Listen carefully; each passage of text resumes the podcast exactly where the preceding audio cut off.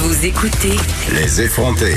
C'est le moment où notre collaborateur Martin Forgue vient nous entretenir de différents sujets qui touchent habituellement la politique euh, et les affaires internationales. Il faut se promener, Geneviève. Il faut venir chez soi des fois pour euh, mieux comprendre le monde extérieur des fois. Ben oui, puis là, tu nous parles de la Colombie-Britannique parce que le torchon brûle, sans faire de mauvais jeu de mots, entre une compagnie pétrolière et euh, la Première Nation Wet'suwet'en. Oui, donc c'est ça, une, une, Première Nation donc qui est située en Colombie-Britannique, exactement environ, je dis 1000-1200 kilomètres au nord de, Vancouver. C'est quelque chose dont on entend parler beaucoup quand même dans les médias et ça même depuis quelques années parce Ouais. que euh, ça fait depuis 2010 environ que euh, la Première Nation Wet'suwet'en résiste à des projets, euh, différents projets pétroliers, gaziers. Euh, donc ça commençait, bon, il y a Enbridge qui a voulu construire un pipeline dans ce coin-là. Il y a Chevron aussi, la grande multinationale du pétrole. On a voulu, euh, bon, on a voulu aussi faire passer les sables bitumineux albertains par là et ils ont toujours dit non.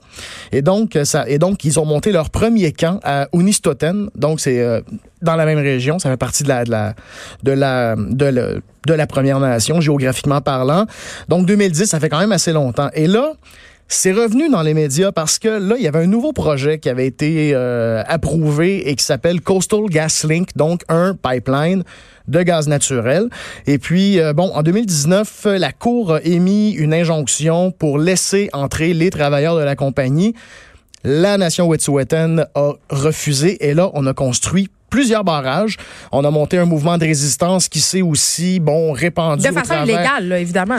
Ben, de façon illégale, tu sais, c'est... Mais euh, attends, c'est ça, c'est là, c'est là qu'on s'en va. c'est, là qu'on s'en va, puis on, on va en parler de l'argument légal un peu plus tard euh, dans la chronique. Parce que oui, il y a effectivement un... euh, bon, tu sais, il y a- il y, a un arrêt de la Cour qui dit la compagnie a ses droits, mais après ça, est-ce que... Est-ce que ces droits-là se prennent euh, dépens des droits des autres? Oui, est-ce que c'est légitime? Est-ce que c'est moral? Puis là, je vais arriver à ça. euh, allons, pas trop, allons, allons pas trop vite. Je veux, Hey, je- faut, faut, faut pas manger Mon la cerveau va cerise. trop vite. Il faut pas manger la cerise avant de finir le Sunday. Je te laisse, je te laisse. Donc, euh, fais le euh, oui, Sunday, voilà. fais le. OK. Et puis, donc, euh, euh, depuis une semaine, donc, la Gendarmerie royale du Canada déploie ses équipes tactiques. Bon, c'est donc ces policiers d'élite, là, son SWAT et tout ça, pour...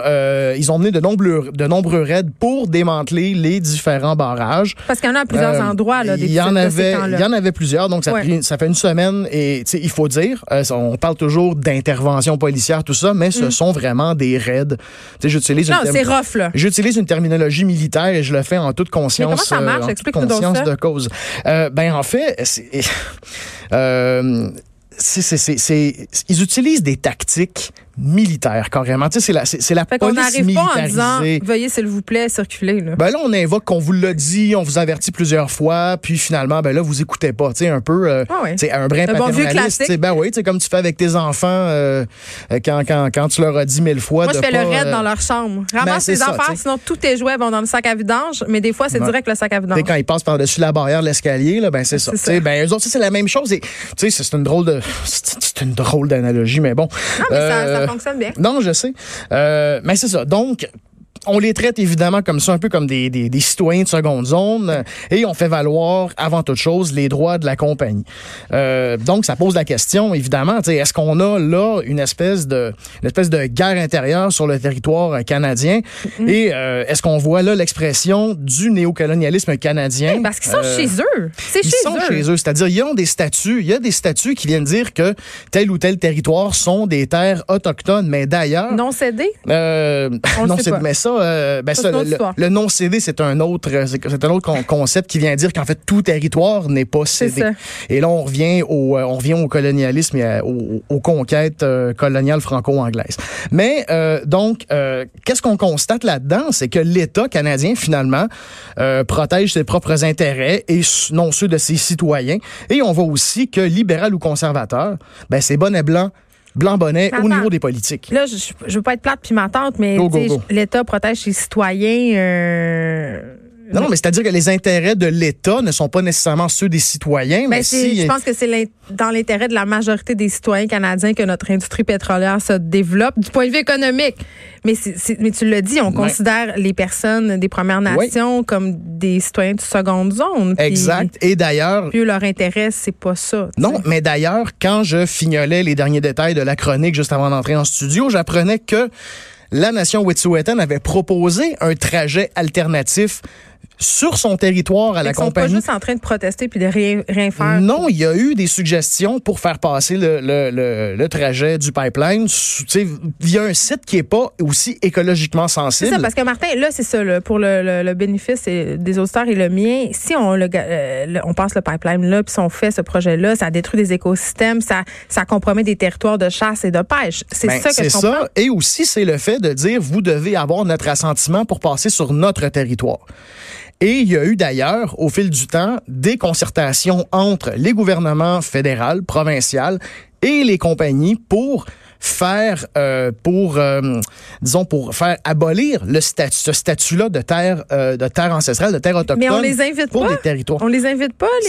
C'est c'est bien rare. Les ou encore non, c'est bien rare. Ah. Ou encore on va ou encore disons qu'on va on va choisir, on Le va très bien essayer de invite? choisir les interlocuteurs, tu sais, c'est-à-dire Ah. on va essayer de trouver des interlocuteurs qui seraient un petit peu plus favorables. Mais c'est fou Mais- quand même, euh, on, on discute de leur sort sans les inviter à table. Moi, c'est ce que je trouve un peu.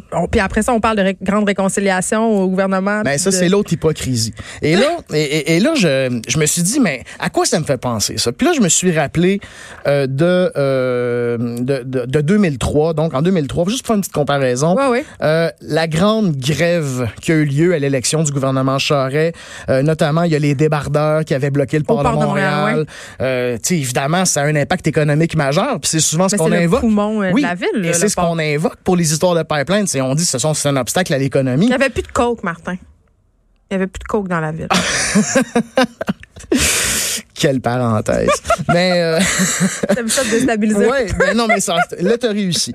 Mais, mais, mais, mais ce que j'allais dire, c'est il n'y avait pas d'action policière comme ça qu'on a vu contre les travailleurs, contre les débardeurs. Alors Fait que tu penses qu'il y a deux poids, deux mesures? Ben oui, alors que quand arrive un événement comme Oka, quand arrive un événement comme Wet'suwet'en, on envoie l'artillerie lourde, on déploie la SQ, Oui. l'armée, la GRC, leurs escouades tactiques, les chiens, alouettes. On fait des raids en, en fin de nuit pour des raisons tactiques. Il y a, il y a du harcèlement surprendre. constant. Oui, voilà.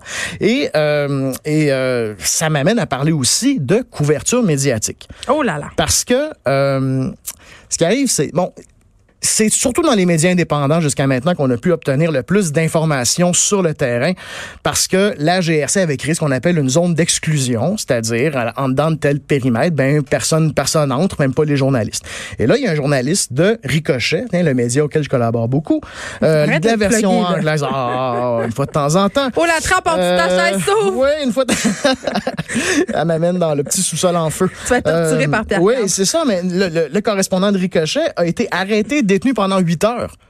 Où était l'outrage dans les grands médias? Quel média est allé d'un éditorial pour dénoncer ça? Il y en a pas eu, euh, il y en a pas eu vraiment.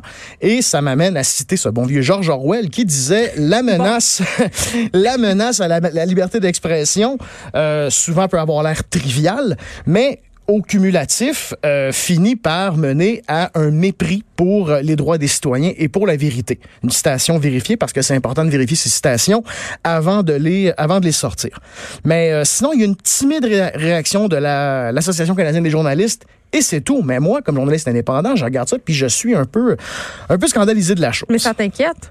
Ben ça m'inquiète parce que euh, il y a une indifférence dans les grands médias. Il y a aussi le fait que on va venir Ben, dire aux l'indifférence, euh, je suis pas d'accord pour dire qu'il y a une indifférence, mais je pense que la loupe est souvent ailleurs, puis c'est peut-être par manque euh, d'éducation de la part des gens qui couvrent ces nouvelles-là. Parce que ce Oui. qu'on va couvrir, Ben oui. c'est le fait qu'il y a des protestations contre ces différents projets-là. On a couvert largement euh, Ouais. GNL au Saguenay, on couvre Ouais. largement le fait qu'on bloque des trains, mais Mhm. la, la lorgnette n'est jamais euh, à l'endroit où, selon moi, elle devrait être. Ben, c'est ça, mais c'est dans les médias indépendants souvent qu'on va trouver justement euh, un peu plus Où d'informations. aux effrontés. Mais on, où on s'est fronté, tiens, et puis et puis bon, ça ramène aussi la question est-ce que les journalistes doivent respecter nécessairement les zones d'exclusion qui sont mises en place par les autorités? Mais c'est un choix rendu là. Tu sais, Oui, les- tous les correspondants de guerre vont te le dire. Si tu veux Ben, faire voilà. des bons reportages, euh, il faut que Ben, tu joues moi- un petit peu avec le feu. ben pour moi c'est la même chose. Et euh, ça amène à, la, à, finalement la, la question qui est la cerise sur le Ah, Sunday. bon, pour enfin, moi, on y arrive. Donc euh, la question pour moi c'est résister à l'État. Est-ce que c'est légitime? Quand et pour qui? Sais. Parce que Ouais. quand parce que quand on vient euh, quand on vient euh, appliquer des injonctions, tu sais, pour des compagnies, est-ce que la police devient pas par défaut le bras armé des compagnies, tu sais, un peu sous-traité par par l'État? Euh, Ensuite de ça, Mais bon, en la- même temps, la police a fait respecter l'ordre de la cour. Là. ben oui, mais encore, et là, ça m'amène justement à ce fameux argument légal qu'on invoque, mais c'est légal, il y a des lois. Non, je dis pas que c'est correct. Non, non, je le dis mais, c'est pour ça qu'on se pose la question. Est-ce Ouais. qu'il faut pas puiser dans les arguments moraux ou philosophiques parfois? Parce J'ai que jamais vu beaucoup de police euh, ben, je le sais, je le sais, mais on... c'est pour ça qu'on pose la question aux auditeurs. c'est Ça, ça permet de, ça permet de réfléchir sur, sur les questions parce que des fois, une chronique ne sert pas nécessairement à amener les réponses, mais des fois à poser Ouais. les bonnes questions. Mais je suis Euh, d'accord que ça pose euh, la bonne question. Puis je, je suis d'accord aussi avec toi pour dire que euh, c'est vraiment deux poids, deux mesures parce que dans le cas de, mou- de grands mouvements de protestation, en tout cas, du moins, il me semble qu'on avait beaucoup plus euh, de facilité à accepter collectivement une certaine transgression Ouais. sociale. Tu sais, je pense juste au printemps érable, Ouais. mettons. Tu sais, euh, ça, a beaucoup, ça passe beaucoup mieux, ce genre de revendication-là, que une coupe euh, de Premières Nations qui manifeste pour garder leur droit de pêche. Tu sais, on- Et encore, et encore, une grande manifestation syndicale va être mieux perçue qu'une manifestation étudiante. Bien sûr, oui, oui. Euh, euh, ça- c'est ça. dans, la, Oui. dans, la revendication, dans la revendication, il y a une échelle. Ouais, Et ça, d'ailleurs, une excellente lecture à ce sujet-là, c'est un livre qui a été écrit par Jean-Marc Piot, qui est philosophe et sociologue québécois, qui s'appelle Démocratie des urnes et démocratie de la rue. Bon, duquel je, dans lequel j'ai un peu puisé pour Ah! cette chronique-là, d'ailleurs. Ben, c'est correct. On. Euh, mais c'est- il faut se poser la question parce qu'aussi, quand on sort l'argument légal, il faut se rappeler qu'il y a beaucoup de décœurs entrés dans l'histoire qui étaient, Mais c'est drôle quand même qu'on en légales. Oui, puis on n'en parle pas tant dans les médias, puis ça me surprend parce que euh, pour les projets de gazoduc, là, la Mhm. population euh, donne pas tant son aval. Là. C'est pas des projets qui sont très, très populaires. Ben, on va les vendre souvent selon l'économique. On va dire, ben, Mais- c'est mais des jobs. Ben, c'est correct souvent, aussi. Euh, par exemple, je vais parler de l'exemple de GNL au Mhm. Saguenay.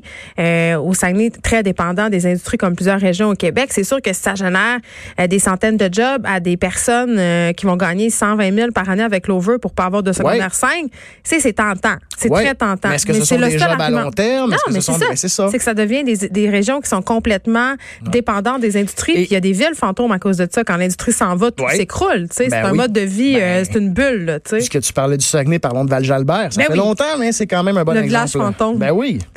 OK, Martin Forgue, merci de nous aider euh, à penser autrement. Tu apportes un autre point de vue. Euh, je suis pas toujours d'accord, mais ça me fait réfléchir. Hey, ça me fait toujours plaisir. Auteur et journaliste indépendant, allez lire Ricochet. Mais j'aime ça m'estiner avec toi, Geneviève. On s'ostine pas vraiment, on jase. Un petit peu. On, on- ça- C'est agréable. franchement, C'est de bonne guerre. c'était jamais stiné. quand, quand je m'ostine, c'était pas ça. Écrivaine, Blogueuse. scénariste et animatrice. Geneviève Peterson. La Wonder Woman de Cube Radio. Des personnes âgées qui seraient négligées, des employés qui seraient en détresse.